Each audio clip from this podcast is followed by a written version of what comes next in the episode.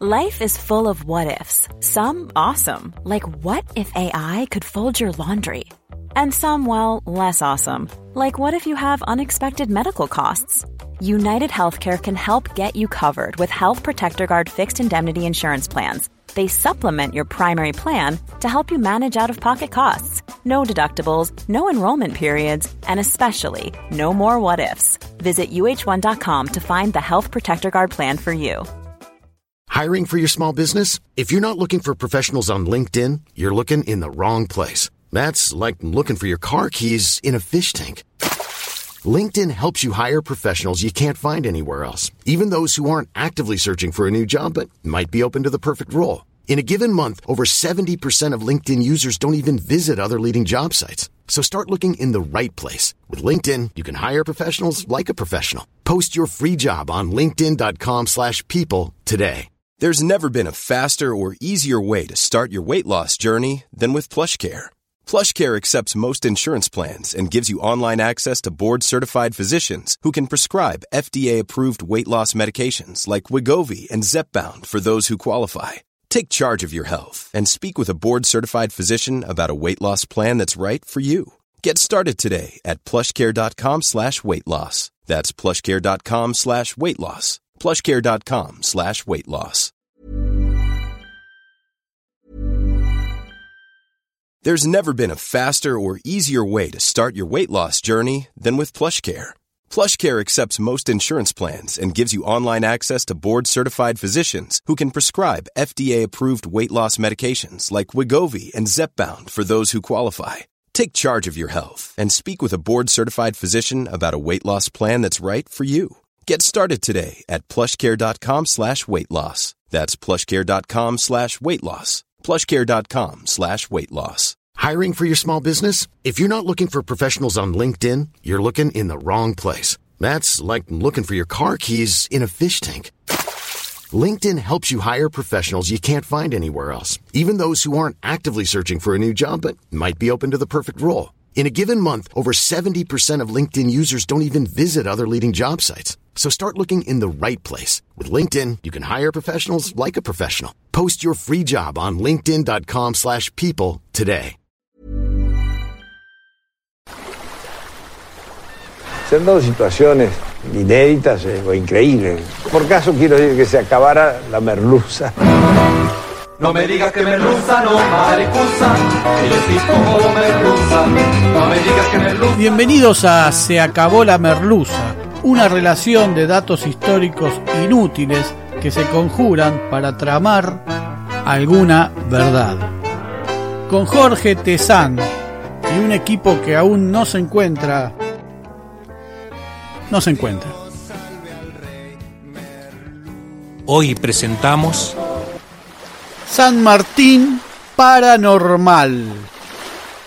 Mientras tanto es 1850 y nos volvemos a encontrar con Félix Frías, que trabajó en la merluza de Lavalle. Frías, quien 11 años antes era el joven secretario del tirano unitario y andaba de batalla en batalla por las duras regiones del país, fue quien recogió la confesión de este, de Lavalle, sobre su arrepentimiento por el fusilamiento de Dorrego y acompañó a los restos de los restos de los restos de la valle a llegar a Bolivia. Frías termina en Chile reconvertido en un reconocido periodista del diario El Mercurio a tal punto que el mismo diario lo envía en 1848 como corresponsal a Europa, y es en Francia donde traba relación con el libertador José de San Martín. No digas.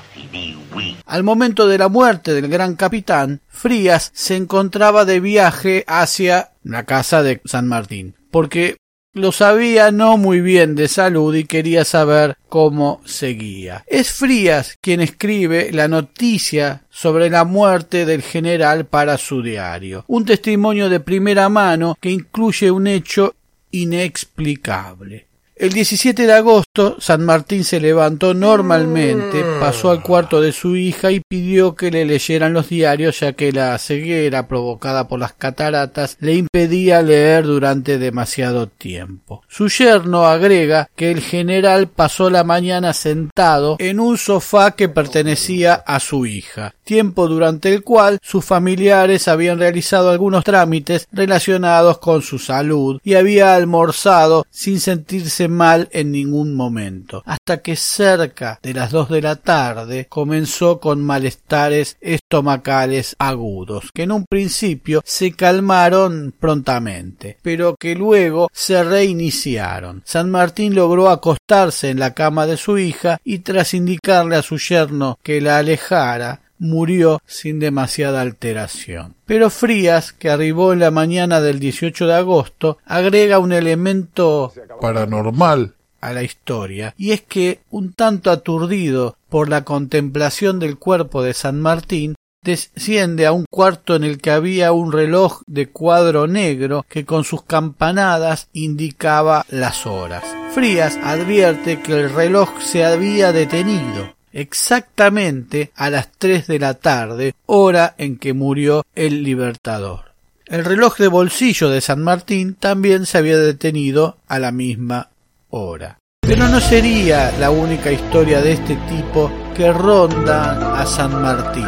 Desde luego, no queremos faltar el respeto a la memoria del Libertador, ni mucho. Todo caso, tomarnos un recreo de tanto rigor y chequeo.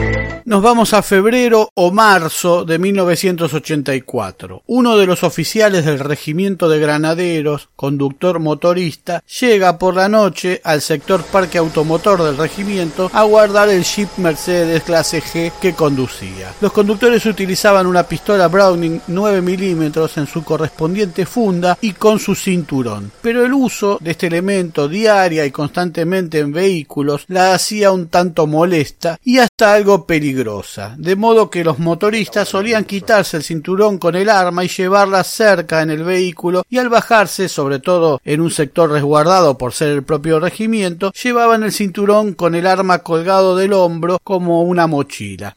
Eso hizo este motorista de granaderos cuando un compañero de guardia, tal vez por hacerle una broma, se le acercó por detrás con su fal y con el caño del arma le arrebató el cinturón con el arma que llevaba al hombro. Tras el festejo del chiste, el soldado del fal quiso devolverle el cinturón y lo revolvió por el aire. El arma, al caer, se disparó e hirió seriamente al motorista. El herido fue llevado de inmediato en andas al hospital militar lindero, donde agonizó unos días y murió. Casi de inmediato se empiezan a suceder algunos hechos en el sector donde el oficial fue o había sido herido. Las bocinas de los autos sonaban sin que nadie estuviera en su interior. Los motores se encendían, las luces se encendían y hubo quienes juraron haber visto al infortunado vagando por el lugar. Pero una noche, bien entrada la madrugada, mientras un guardia cumplía funciones en el preciso sector donde el oficial fallecido había sido trasladado al hospital militar lindero, armado con su fal, escucha pasos. Al girar, ve a un granadero en traje de fajina parado a una distancia tan próxima que hoy en día sería un riesgo de COVID. El hombre continuó acercándose y cuando el guardia afirmó sus manos sobre el fal, la aparición le dijo Tené cuidado, que a las armas las carga el diablo y las descargan los boludos. Si no, mirá lo que me pasó a mí. Al tiempo que se abría la camisa y le mostraba la herida que lo llevó a la muerte. Al guardia se le trabó el fal. Dicen que salió corriendo y estuvo con carpeta médica hasta que pidió la baja.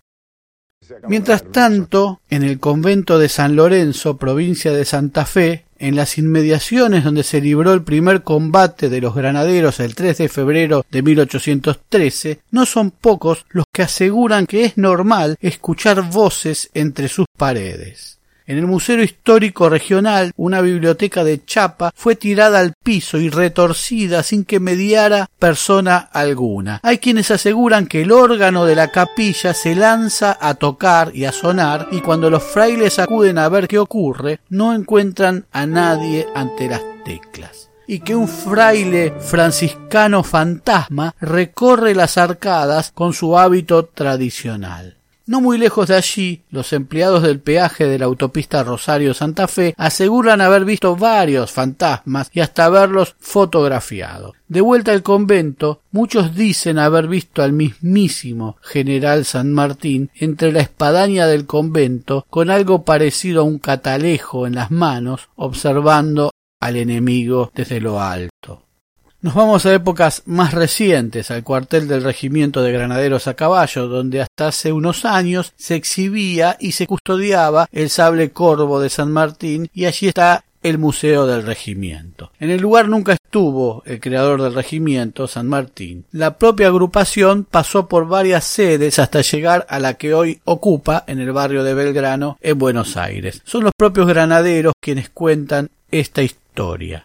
Quien ingresa a la edificación por la avenida Luis María Campos, Buenos Aires, observará que la misma está ubicada sobre una especie de loma y para acceder al edificio principal se debe transitar una empinada escalinata. Lo mismo sucede con dos calles internas de pronunciada inclinación a los lados de esta edificación. La que se observa hacia la derecha de la entrada principal separa el regimiento del hospital militar y la calle de la izquierda, llamada Granadero Aguilera, separa a estas instalaciones de la escuela de guerra del regimiento de granaderos. Ambas calles confluyen en otra paralela Luis María Campos llamada Capitán Bermúdez por detrás de los edificios del regimiento. Esta historia sucede un frío sábado por la noche, en ocasión en que un granadero cumplía su guardia en el llamado puesto 6, conformado por seis lugares de guardia. El granadero estaba situado en la calle llamada Aguilera, a cincuenta metros de su intersección con Capitán Bermúdez, cuando oyó el inconfundible sonido de los cascos de un caballo que provenían de esta última calle. El soldado refunfuñó porque no era la primera vez que un caballo se salía de su lugar y debían regresarlo a su caballeriza. Casi sin pensar, miró hacia arriba, hacia el final de la loma, y se sorprendió cuando vio un caballo claro montado por un jinete que vestía un uniforme de época y un sombrero bicornio. El jinete permaneció allí unos instantes hasta que hizo girar su caballo y enfiló por la calle Bermúdez en dirección al hospital militar. Aún sin poder reaccionar, el soldado llegó a pensar que si lo que había visto era real, sus compañeros reaccionarían también. En ese momento escuchó a su compañero apostado en el otro extremo de la calle Bermúdez gritando Alto. ¿Quién vive? El soldado no recibió respuesta. Alto. ¿Quién vive? Y ante el silencio nuevamente. Alto. ¿Quién vive? Desde la calle Aguilera se escuchó el martilleo del fal y la guardia dio la orden de tomar posición de combate y cargar. Pero no había nadie, ni un caballo, ni un jinete, ni nadie que merodeara el cuartel. El segundo soldado había asegurado haber visto un jinete con traje de gala de época y un sombrero picornio. Los superiores hablaron de cansancio de un par de soldados. Los muchachos que se sintieron de alguna manera señalados trataron de juntar alguna prueba. El guardia que estaba en el interior del edificio, en el puesto denominado sable, porque allí estaba el sable del libertador, aseguró haber visto algo que pasaba por la calle Bermúdez de izquierda a derecha. Faltaba el testimonio del granadero que estaba justo en la intersección de las calles Aguilera y Bermúdez. El soldado nunca quiso responder que había visto. Las apariciones serían esporádicas, pero afirman que se hicieron muy frecuentes hacia junio de 1982, ante el desenlace de la guerra de Malvinas. Los ingleses creen que su rey Arturo vive una especie de exilio mágico en la mítica isla de Avalon y que algún día volverá para rescatar a Inglaterra y recomenzar una edad de oro, de respeto y de libertad. Un Camelot para todos. Ojalá el general San Martín no se escuche y vuelva a concretar su sueño de una patria grande, libre, justa y soberana se acabó la merluza.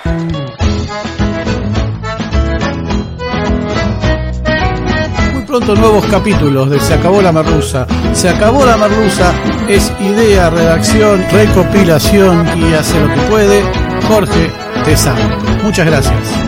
Creo que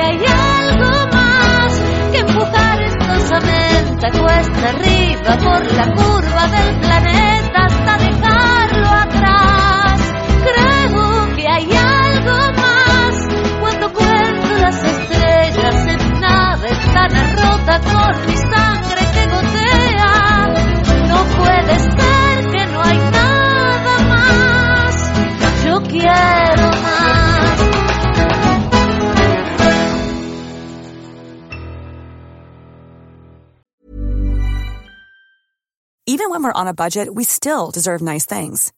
Quince is a place to scoop up stunning high-end goods for 50 to 80% less than similar brands. They have buttery soft cashmere sweaters starting at $50, luxurious Italian leather bags, and so much more. Plus, Quince only works with factories that use safe, ethical, and responsible manufacturing. Get the high-end goods you'll love without the high price tag with Quince. Go to quince.com slash style for free shipping and 365-day returns.